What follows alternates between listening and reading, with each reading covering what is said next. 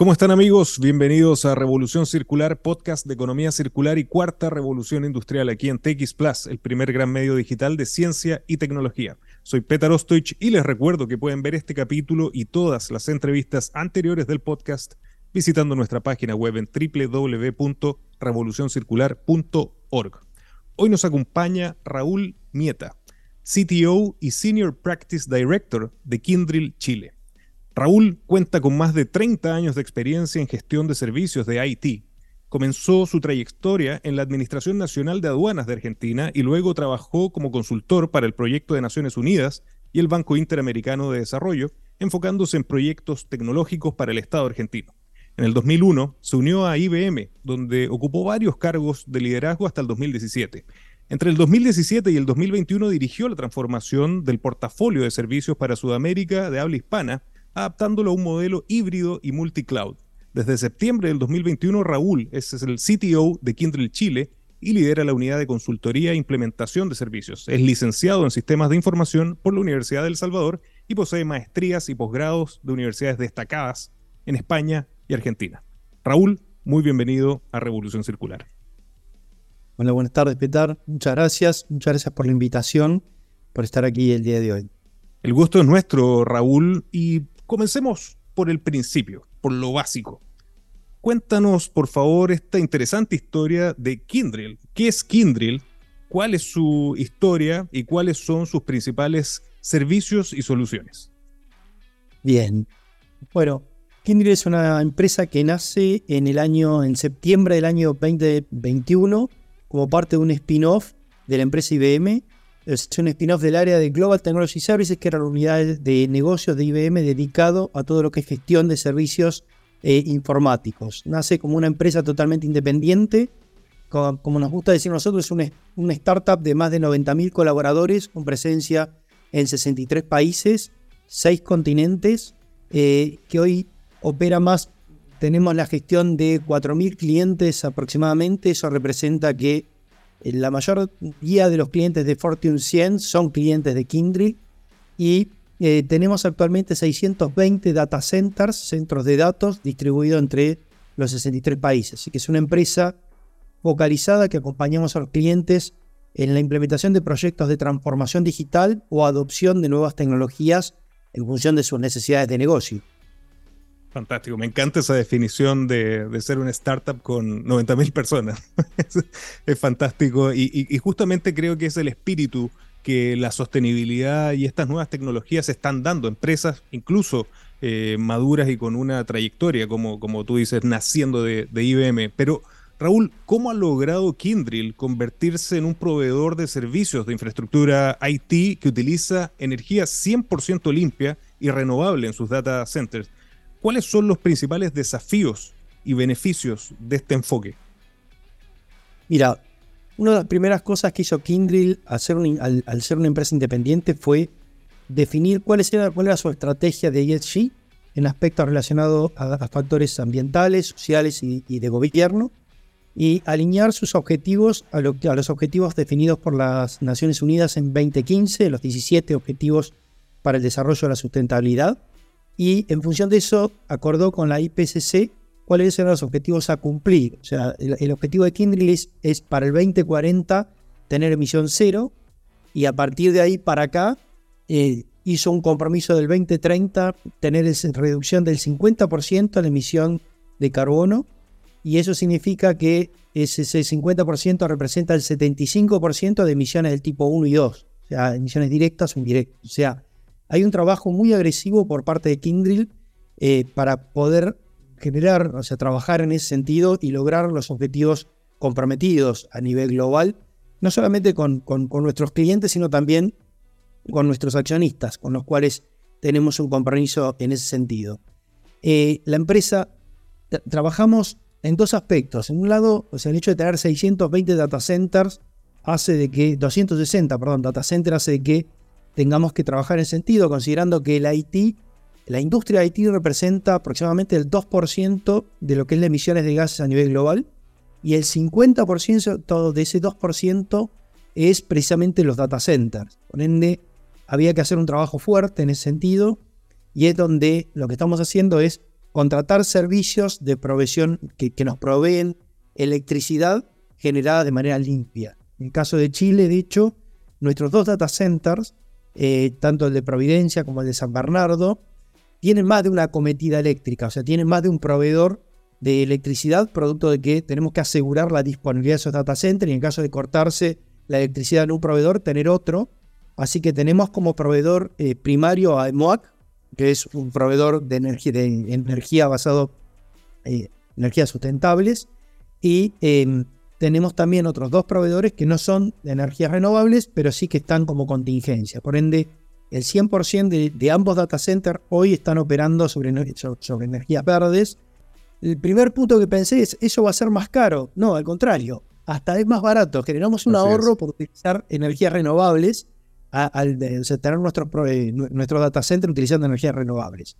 Y desde ese punto de vista estamos trabajando fuerte con nuestros clientes también para adoptar tecnologías de nube, en donde cada una de las nubes, sea Azure, Amazon, Google, Oracle, tienen también objetivos de net zero y en función de eso los acompañamos para adoptar esas tecnologías, mover su procesamiento a la nube y de esa forma también ayudarlos a, reducir su pisada de carbono, no solamente la nuestra, sino la de nuestros clientes también. Qué interesante dato me, compartiste del 2% de la industria IT que genera, eh, de hecho, si mis datos eh, no están equivocados, es lo mismo que genera la minería del cobre, 2% de las emisiones anuales. Y dices que eso el 50% son los data centers. Exacto. interesante, gran, gran desafío. Y, justamente, Raúl, en, ese sentido, el consumo de energía en, los centros, tal como lo señalabas, es, considerable, es un dato no, no menor. ¿Qué medidas específicas han implementado desde Kindrill para reducir el consumo de energía eh, y contribuir a la reducción de emisiones de gases efecto invernadero. Porque no, no, es, no es también solamente la, utilización de energías renovables, sino que también ser más eficiente, ¿no? Y, y qué más, qué más tecnológico que lo que hace Kindrill. El último informe, uno de los informes que leí, ya de un informe que tiene hace más de 10 años, 10 años aproximadamente, decía que los data centers tenían una subutilización de un 30-35%, o sea, lo que realmente se utilizaba en data center, considerando que todos los clientes que tenían, que tenían sus servidores en esos data centers estaban dimensionados para el pic del mes. O sea, todos estaban dimensionados para el mayor consumo de procesamiento mensual. Y eso hacía de que durante, si uno sacaba el promedio, la utilización promedio de la tecnología era el 30-35%. Eso realmente generaba tener data center prendido, consumiendo electricidad para utilizarlo en un 35% promedio. El hecho de acompañar a los clientes eh, a, poder hacer la transformación de sus tecnologías, adoptar tecnologías de nube y variabilizar el consumo de procesamiento, de memoria y de disco en función de la demanda del negocio, lo que les ayuda a los clientes es a tener primero un modelo de pago por uso, o sea, poder pagar realmente cuando utiliza la tecnología. Y segundo es a utilizar la tecnología cuando lo necesita. Entonces, a partir de ahí, el trabajo que hacemos es, es con los clientes es buscar cuál cuál es la tecnología de manera, o sea, esto lo hacemos de manera agnóstica, o sea, trabajamos con todas las tecnologías disponibles en el mercado de manera agnóstica para buscar la mejor solución o el mejor caso de uso que resuelva la problemática que tiene el cliente para su industria o para su negocio de manera específica y utilizando tecnologías que podamos variabilizar en su consumo y en su costo. Y eso lo que hace es precisamente hacer más eficiente el consumo de la tecnología y ende el consumo eléctrico asociado a esa tecnología. ¿Sí? Completamente de acuerdo. Es algo muy similar a lo que hemos visto en otros casos en Revolución Circular del perfil que se hace del consumo eléctrico energético. Ustedes, por lo que me señalas, es un perfil de consumo, eh, de utilización para mejorar la eficiencia de esto, ¿no? Y, eso solamente es posible a través de la nube. Correcto. A ver, lo que hacemos nosotros es, tenemos una plataforma eh, llamada Bridge, que es una plataforma que es parte de nuestra estrategia a nivel global esta plataforma es una plataforma de integración horizontal, lo que hace es poder integrar a través de APIs distintos proveedores de tecnología y servicios para poder darle a los clientes un single pane of glass, o sea, un único panel en el cual los clientes puedan ver todas las tecnologías que están, que, que están utilizando como parte de su gestión de servicios y dentro de ese, dentro de ese marketplace puede consumir distintos servicios a nivel de suscripción. Uno de los servicios que puede consumir precisamente es un assessment de pisada de carbono, es un assessment para poder entender a partir de cálculos basados en inteligencia artificial y que están soportados por, por fórmulas de Green, Green Gas eh, Protocol Corporate Standard, que son estándares por los cuales miden y calculan o estiman una emisión de carbono en función de la capacidad de procesamiento que se está utilizando. Ese proceso, o sea, puede, o sea, ese proceso se llama FinOps, o sea, es cómo acompañar al cliente para poder eh, gestionar el costo financiero de toda su operación tecnológica y calcular la emisión de carbono asociado a ese costo financiero de esa capacidad de procesamiento que está utilizando. Entonces, de esa forma, podemos acompañar a los clientes a hacer una estimación y a partir de ahí ayudarlo a reducir, no solamente a variabilizar el costo, sino reducir su pisada de carbono a partir de hacer un cálculo aproximado de cuál es la emisión que realiza por capacidad de procesamiento que está realizando. Y eso es parte de esta plataforma de integración horizontal. Hoy estamos trabajando con más de 40, 50 eh, partners a nivel global, que es parte de un ecosistema en el cual Oracle, trabajamos con empresas como Oracle, como Red Hat, eh, Amazon, Google, Azure. Con todas estas empresas nos integramos de manera horizontal en pos de poder tener este tipo de métricas soportadas por Insight generado a través de inteligencia artificial que nos permitan hacer un uso optimizado de la tecnología, pero también como consecuencia directa, o sea, optimizado el medio ambiente, ¿no? O sea, generar un beneficio para el medio ambiente. Lo, que señalas, Raúl, es sumamente importante para el ecosistema de la circularidad porque en Revolución Circular lo hemos dicho, la, la economía circular no es solamente mantener en valor durante el mayor tiempo posible materiales y productos, sino que alargar el ciclo de vida, optimizar. El, ejemplo que tú señalas de la subutilización de los data centers es clave. Eh, generalmente en economía circular hablamos, por ejemplo, de los autos, no de los automóviles que están estacionados el 90% del día. Es una situación eh, extremadamente similar, pero con los data centers, excelente el caso y excelente el ejemplo de Kindrill Bridge. Y para profundizar un poco más, Raúl, ¿cómo se integra esta calculadora de evaluación de la huella de carbono y la inteligencia de sostenibilidad impulsadas por la inteligencia artificial en Kindle, en Kindle Bridge? De, hecho, aquí tomamos sustentabilidad, cuarta revolución industrial, me encanta que esté todo sumado. ¿Y cuáles son las métricas clave que se pueden medir en el tiempo real y cómo ayudan a los clientes en sus esfuerzos de eficiencia energética?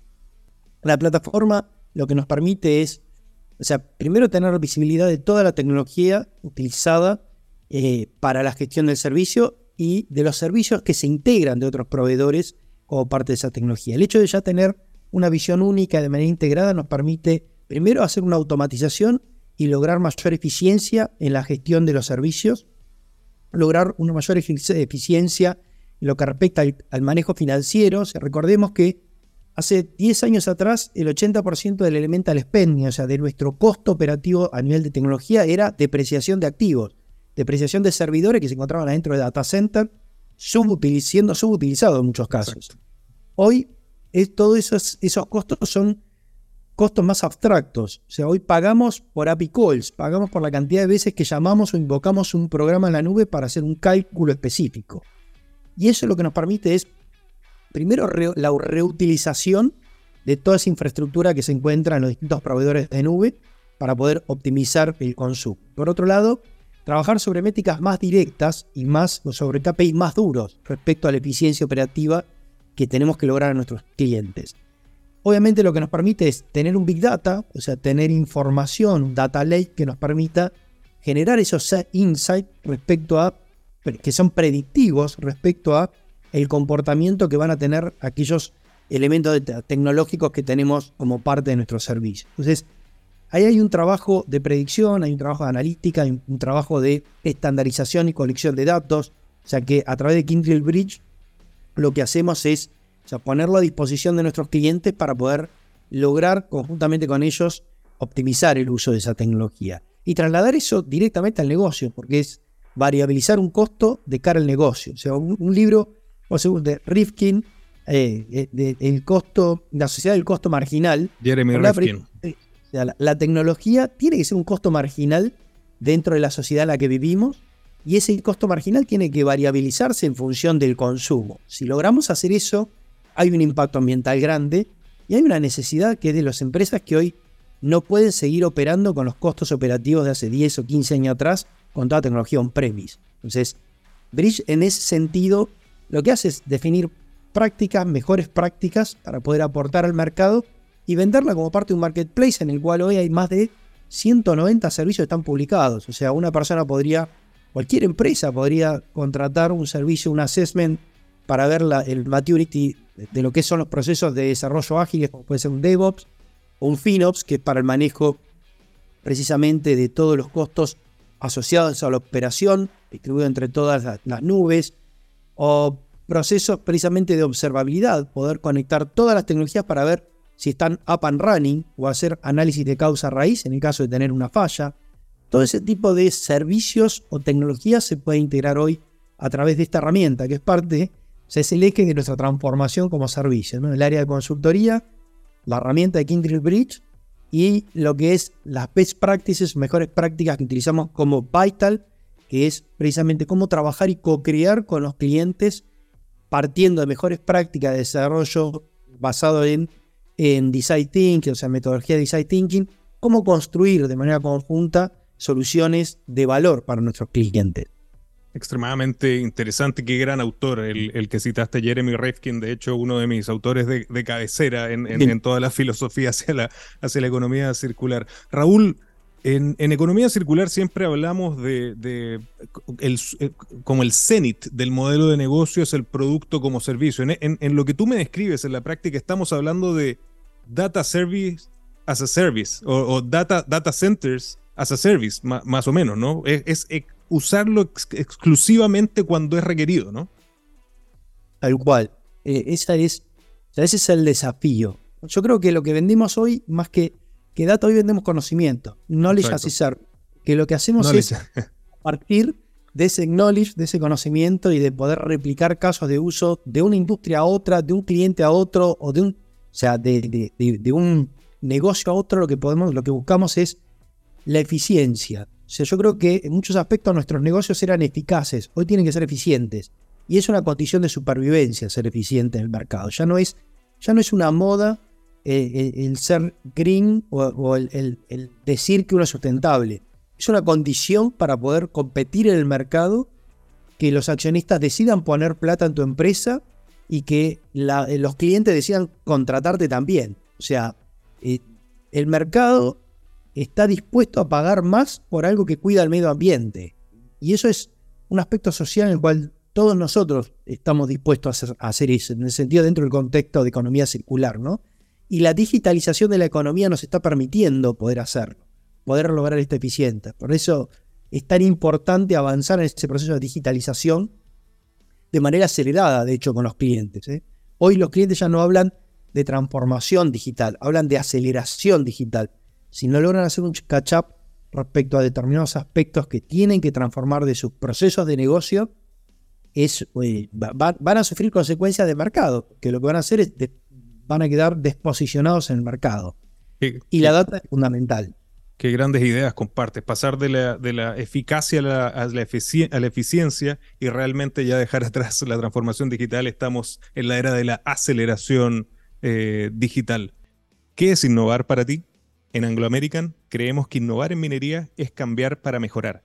Es desafiar los límites para desarrollar nuevas soluciones que mejoren la vida de todos. Anglo American, desde la innovación lo cambiamos todo. Eh, Raúl, en términos generales, ¿cuál es el impacto esperado de Kindred Bridge en la industria de las tecnologías de la información en términos de sostenibilidad y reducción de las emisiones de carbono? Hoy la tecnología es un, eh, es un commodity. O sea, es una forma de poner a través de un marketplace, disponibilizar no, solamente la tecnología, que es el hecho de poder comprar un workload, o sea, comprar tecnología que está en, Amazon, en Azure, en Google, o en cualquiera de los proveedores de cloud, sino comprar esa tecnología de manera gestionada y comprar e integrar esa capacidad a través de APIs, de distintas otras frameworks metodológicos o, o tecnologías con otros proveedores. Eh, o sea, el objetivo es poder ayudar a nuestros clientes en ese sentido, o sea, poner a disposición de ellos toda la tecnología, los servicios asociados a esa tecnología y variabilizar no solamente el costo de procesamiento, variabilizar el costo del labor asociado, el costo de la gestión de esa tecnología. Y eso O sea, hay clientes en donde el beneficio que se espera son un beneficio que va más, o sea, en la reducción del costo, y hay casos en donde se espera un beneficio más del 60%, o sea, por el hecho de utilizar de manera eficiente la tecnología. Consideremos también el hecho, siempre digo que hace, soy un viejito, tengo varios años, a pesar de que mis canas, pero hace 10, 15 años atrás, cuando uno armaba un negocio a 5 o 10 años, la eficiencia operativa que esperaba de ese negocio era un 10, un 12%, entre el 8 y el 12% de la eficiencia operativa se esperaba.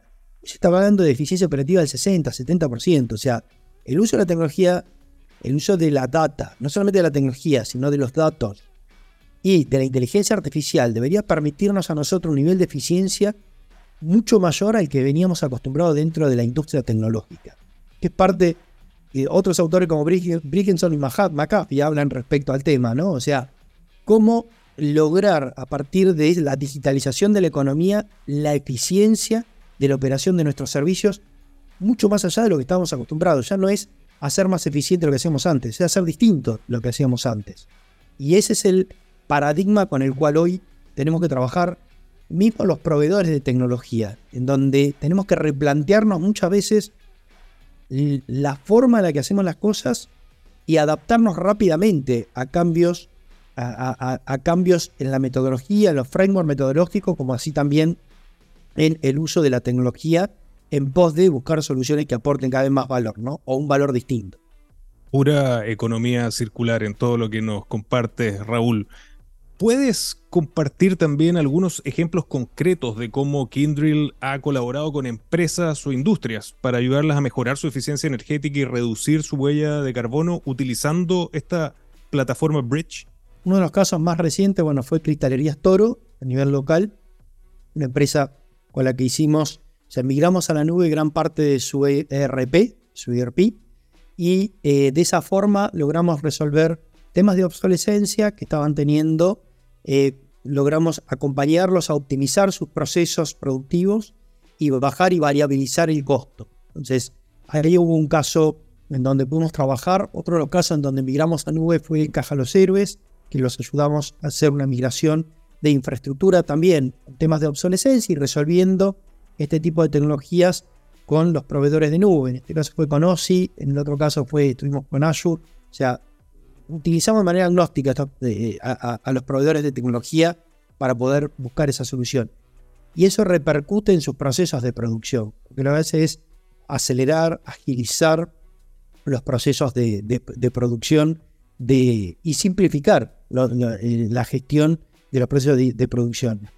El tomar decisiones y transformar nuestras empresas en data driven, o sea, en lo que nos permite tomar decisiones partiendo de datos, primero lo que necesitamos es digitalizar los procesos. O sea, sabemos cuáles son los KPIs de nuestro negocio, cuáles son los KPIs asociados a cada uno de los procesos de negocio. Lo que necesitamos después es asegurar de que ese proceso de negocio esté digitalizado para poder a partir de ahí transformar nuestra organización en data driven, tomar decisiones en función de datos, o sea, cómo transformar esos datos en información que nos permitan tomar decisiones. Y estos fueron algunos de los casos que tenemos a nivel local. A nivel global tenemos muchos más casos, de hecho compartimos como parte de, nuestro gobierno como empresa, semanalmente compartimos los casos de experiencia que tenemos a nivel global para poder replicarlos y utilizarlos como base de conocimiento para poder replicar en el resto de los países. ¿no? Muy interesante y realmente son casos que motivan también al, ecosistema a, acelerar esta digitalización, tal como tú señalabas. ¿Qué estrategias adicionales tiene Kindrill planeadas en su compromiso continuo con la sostenibilidad, la economía circular, la reducción de emisiones de carbono en un futuro cercano? Primero, o sea, a nivel de data center tenemos que seguir trabajando en optimizar nuestros data centers. Eh, alineándonos, asociándonos con proveedores de data centers. Eh, segundo es, trabajamos con todos nuestros clientes, tenemos más de 4.000 clientes, los cuales ya en el último año 600, 700 clientes ya eh, los estamos acompañando en su proceso de adopción de nube y optimización en los procesos, eh, en sus procesos digitales, o sea, la implementación en la adopción de procesos digitales. O sea, en ese sentido, Estamos trabajando no solamente con los clientes, estamos trabajando con un ecosistema de más de 50 partners con los cuales eh, interactuamos permanentemente, compartimos información y buscamos consensos para poder acompañarlos a los clientes en, esa reducción de, en esa mejora a implementar. Claramente, esa transformación termina redundando en un beneficio respecto a lo que es la economía circular o lo que es eh, la reducción de gases de efecto invernadero. Hoy lo que hacemos además es medirlo para que, siendo que sabemos que ya sea en lo que respecta a scope del tipo 1, 2 o 3, hoy es importante para las empresas poder medirlo, porque de eso también depende temas impositivos, depende de temas relacionados al posicionamiento. Hoy lo que ofrecemos es no solamente acompañarlos en el proceso, proponerles y co-crear soluciones, sino también medir el impacto ambiental que tiene aquellos aspectos sobre los cuales estamos trabajando. Yo creo que ese, ese es nuestro asset hoy, es un asset muy importante, no solamente tener consultores de industria que conocen de lo que es manufactura, lo que es banca, lo que es cada una de las industrias, no solamente especialistas en tecnología de cada una de las prácticas en temas de seguridad, resiliencia, inteligencia artificial, en todas las tecnologías que hoy tenemos, sino el merge de ambas cosas que ayuda a cada uno de los clientes a utilizar esos casos de uso de las distintas tecnologías para cada una de las industrias para poder lograr un beneficio inmediato y poder contabilizar o cuantificar ese beneficio desde lo que es la economía circular. Completamente de acuerdo. Raúl, desde Revolución Circular tenemos un mantra, que no podemos hablar de economía circular sin mencionar las tecnologías de la cuarta revolución industrial. Tú nos has mostrado en detalle eh, lo, altamente tecnológico de la solución eh, de, de Kindrill y señalaste una tecnología en particular que creo ya todos los días nos encontramos con adelantos y, nuevas aplicaciones, que es la inteligencia artificial. De hecho, ha sido impresionante en los últimos capítulos del podcast cómo permanentemente hablamos de esta, revolución de la inteligencia artificial. ¿Cómo ve Kindrill el, el rol que juega esta nueva tecnología disruptiva eh, de la inteligencia artificial en la transformación de la industria hacia prácticas más sostenibles y respetuosas con el medio ambiente? Yo creo que es una tecnología o sea que, de hecho, como bien tú dices, o sea, OpenAI abre la tecnología, pone a disposición del mercado la tecnología de inteligencia artificial en noviembre, y diciembre del año pasado y a partir de ahí fue disruptivo el uso de la tecnología. De hecho, a nivel local, no recuerdo bien, pero estamos hablando ya de 37, 40% de las empresas están empezando a, a ahondar y empezando a utilizar algún tipo de inteligencia artificial para poder aplicarlo a alguno de sus procesos de negocio.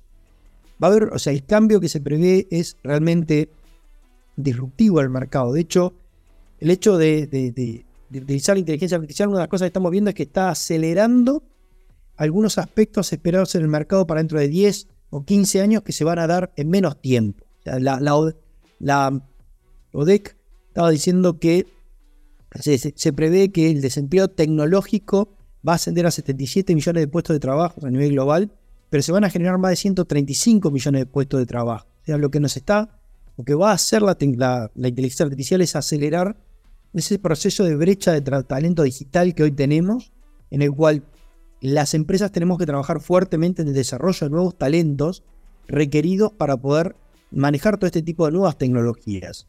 Eh, no es ni malo ni bueno, simplemente es tecnología que está disponible, que hay que saber cómo utilizarla que requiere de un proceso serio de gestión, o sea, la tecnología, sobre todo lo que es inteligencia artificial, validar la calidad del dato con el cual vamos a utilizar esa inteligencia artificial, validar el hecho de tener permisos requeridos para poder utilizar esa información, poder asegurar la explicabilidad de la inteligencia artificial, de las conclusiones que saque esa inteligencia artificial generativa, caso de inteligencia artificial generativa, em, y poder asegurar la ética en el uso de la inteligencia artificial, la inteligencia artificial generativa, como así también el modelo, el entrenamiento de modelos de machine learning o deep, deep learning, depende de las personas. El problema no es la tecnología, el problema es cómo vamos a utilizar la tecnología. Nosotros vemos una oportunidad enorme en el uso de esta tecnología y un aporte que puede ser muy, muy grande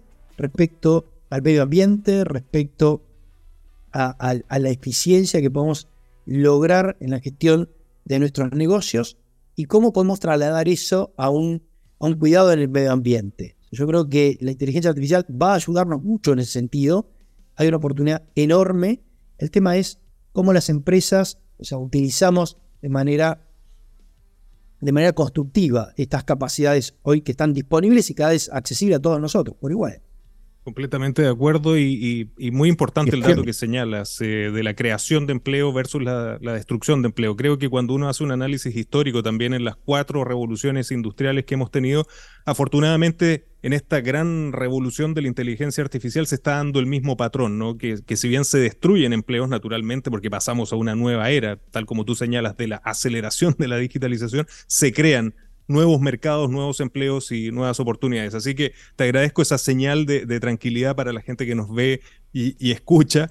Y Raúl, lamentablemente se nos, se nos va acabando el tiempo, pero no puedo dejar pasar esta oportunidad para que nos des un mensaje para las personas que nos ven y escuchan en Revolución Circular en Chile, en América Latina y en todos los rincones del planeta. ¿Con qué mensaje nos puedes dejar desde Kindrill para todas las personas? A ver, yo creo que desde Kindrill estamos buscando a través de la implementación de soluciones como Bridge, soluciones Marketplace, poniendo la tecnología y la gestión de esa tecnología a disposición de todas las empresas, medianas, chicas y grandes. O sea, el objetivo es poder acompañarlos. Yo creo que el mensaje es eh, animarse a hacer las transformaciones, acelerar la transformación, no solamente pos del beneficio del medio ambiente, de la economía circular, sino en beneficio hacia nuestras empresas. Lograr hacer bajar la emisión de carbono no es solamente para otros, es para nuestra empresa, es un beneficio concreto para nuestra empresa. Y eso se depende en cómo utilizar la tecnología. Tecnología que hoy es un commodity en el mercado. Lo que necesitamos es el acompañamiento de las empresas que tengan la experiencia, el expertise y que puedan acreditar esa experiencia y expertise para ayudarnos a tomar las mejores decisiones. La transformación digital no es un tema importante solo para el área de IT de una organización. Hoy es importante para el negocio porque el negocio está totalmente digitalizado. Entonces, tiene que ser parte de la estrategia de la empresa y acelerar ese proceso tiene que ser una prioridad porque nos va a permitir hacer más eficientes, mejor calidad de nuestro servicio y como consecuencia también va a generar un, menor eh, emisión de carbonos o un mejor eh, aporte a lo que es el cuidado del medio ambiente y a la reducción de los gases de efecto invernadero. Completamente de acuerdo. Y qué importante también en, términos de colaboración, ¿no? el, elegir el, partner correcto. Y en este caso no tengo duda que Kindrill es un gran partner para esta aceleración de la digitalización de las empresas, independiente del tamaño e independiente de la industria. Raúl, ¿dónde podemos invitar a las personas a conocer más sobre Kindrill? ¿Alguna página web o redes sociales que quieras compartir con nosotros? www.kindrill.com y desde ahí está la posibilidad de acceder a Kindrill Chile y a partir de ahí poder contactarse, entrar a Bridge, poder a través de Bridge poder contratar servicios, al suscribir servicios o pedir contacto de alguna de las personas, algunos de nuestros especialistas para poder evacuar cualquier tipo de duda o consulta respecto a nuestros servicios y a las capacidades que hoy tenemos disponibles. Buenísimo. Raúl, Muchísimas gracias por acompañarnos en Revolución Circular. Muchísimas gracias a vos, Petar, por haberme invitado a participar de tu programa. Muchísimas gracias. Y a ustedes amigos, muchas gracias por acompañarnos y recuerden que los espero la próxima semana con otro gran caso de economía circular y cuarta revolución industrial. Nos vemos.